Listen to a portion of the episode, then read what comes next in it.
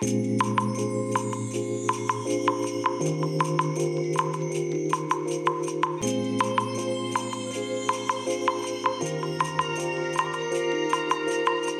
いおはようございます。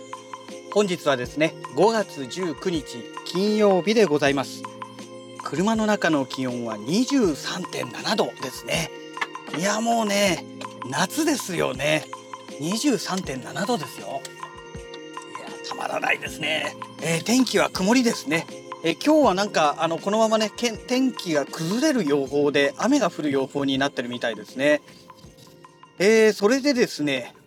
あのまあ、ここしばらくまたねえポッドキャストラジログ公開の方お休みさせていただいておりますがねいやもうネタがねもう完全に尽きてきましてで最近ねもう体の疲労とともにですね全然ね、あの、なんて言うでしょう、新しいネタを集めるための行動っていうのも全然できてなくてですね、いやーなんか不毛な日々をね、送ってるというのが現状です。えー、それでね、あのー、まあ、前回のお話で、えっ、ー、と、任天堂スイッチのね、えー、このゼルダの伝説、最新作ですね、これを購入して、えー、まあ、プレイしてみましたと。それと同時にね、えー、そのプレイしている動画をね、収録して、まあ、あわよくば、えー、ゲーム実況みたいな感じのね、えー、ゲームを実際に、え、やってる時のね動画を撮ろうかなんていうね、まあ、お話をしていたかと思うんですけれどもいやそしたらですね昨日の朝ですね NHK の、えー、Twitter のチャンネルでねニュースが流れましたけれどもえっ、ー、とゲーム実況をしているゲーム配信っていうんでしょうかね、えー、している、えー、自称 YouTuber えの方ね、え男性52歳がね、え逮捕されたということでね、え都内のゲーム会社からね、え訴えられたということで、えそれで逮捕されたということなんですね。えー、アップした動画はねどうも1年ぐらい前の話らしいんですけども、えー、それが今更逮捕されたというねまあそういうお話なんですよね。まあその動画を公開したからといってねすぐ被害者の要は著作権を持ってる人にねすぐ情報が知れ渡るわけではなくてそこにねたどり着くまで時間がかかるのでまあ1年前って言ってもね、えー、そこの辺はね何ら不思議はないかなと思うんですけれども。でね、えー、細かいニュースを見てみますと NHK ニュースでは載ってなかったんですけどね、えー、他の情報サイト等の情報を確認するとですね「スパイファミリー」というねアニメ結構ね人気のアニメだったらしいんですよ。私ねこのアニメ全然見てなかったんですけども。えこのアニメのねいわゆるあのファースト映画ってありますよね。ファーストじゃなくてファスト映画っていうのか、えー、要は映画でねハリウッドとかの映画を、えー、要約してねえ2時間とかある映画を本当10分とか15分ぐらいにまとめて、えー、YouTube にね、えー、まあ、アップするというそういう、えー、人たちがいまして、え、ちょっと前にねこのこういう人たちが全員ねあの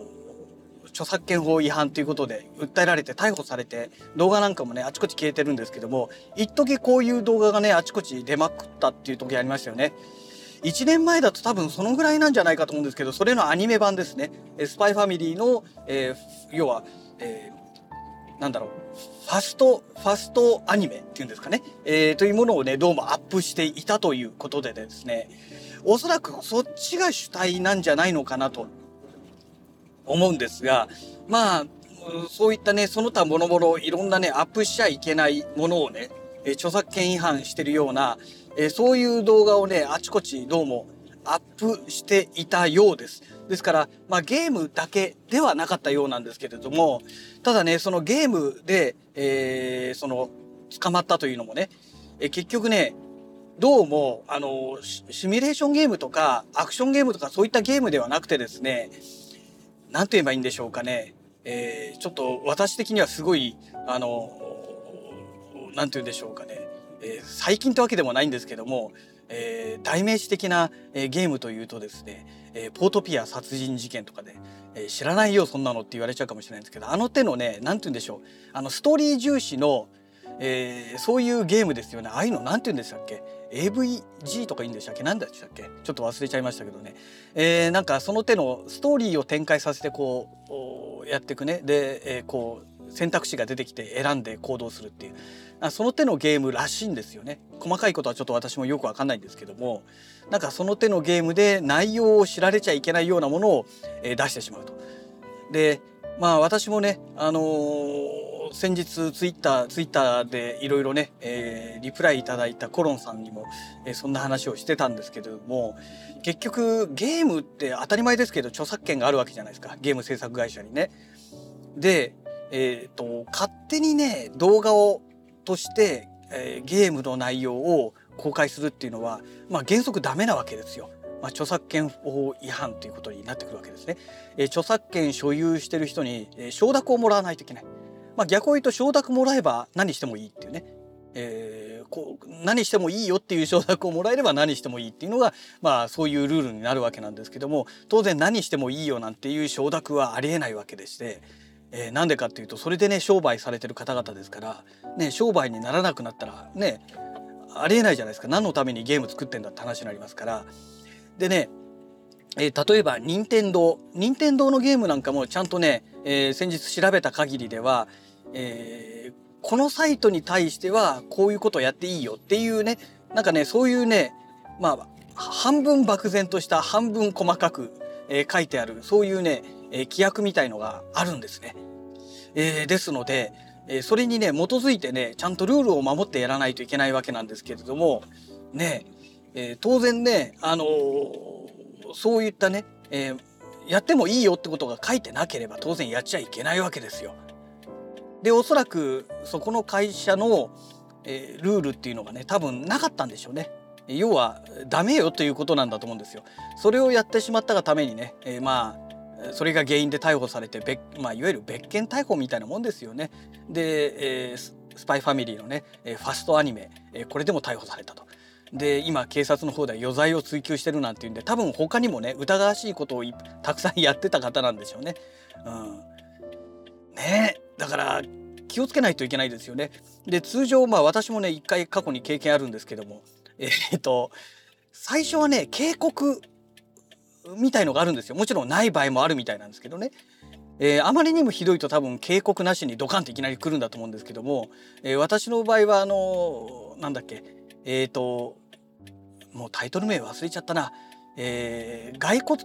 骸骨騎士様、えー、ただいま異世界冒険中だかなんとかっていうそんな感じのタイトルでしたけども、えー、これのね原作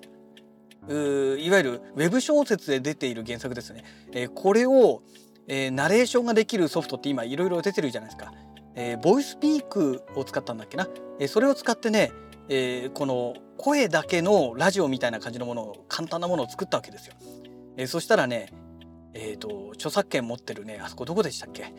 えっ、ー、と角川だったかな、えー、からね、えー、削除っていうことで来まして YouTube の動画がね全部削除されたと。あ全部じゃないな一部削除されたんですね。で著作権法えー、著作権者から違反の申し出が出てるみたいな感じでね一部削除されておこれはやばいと思いまして全部削除しまして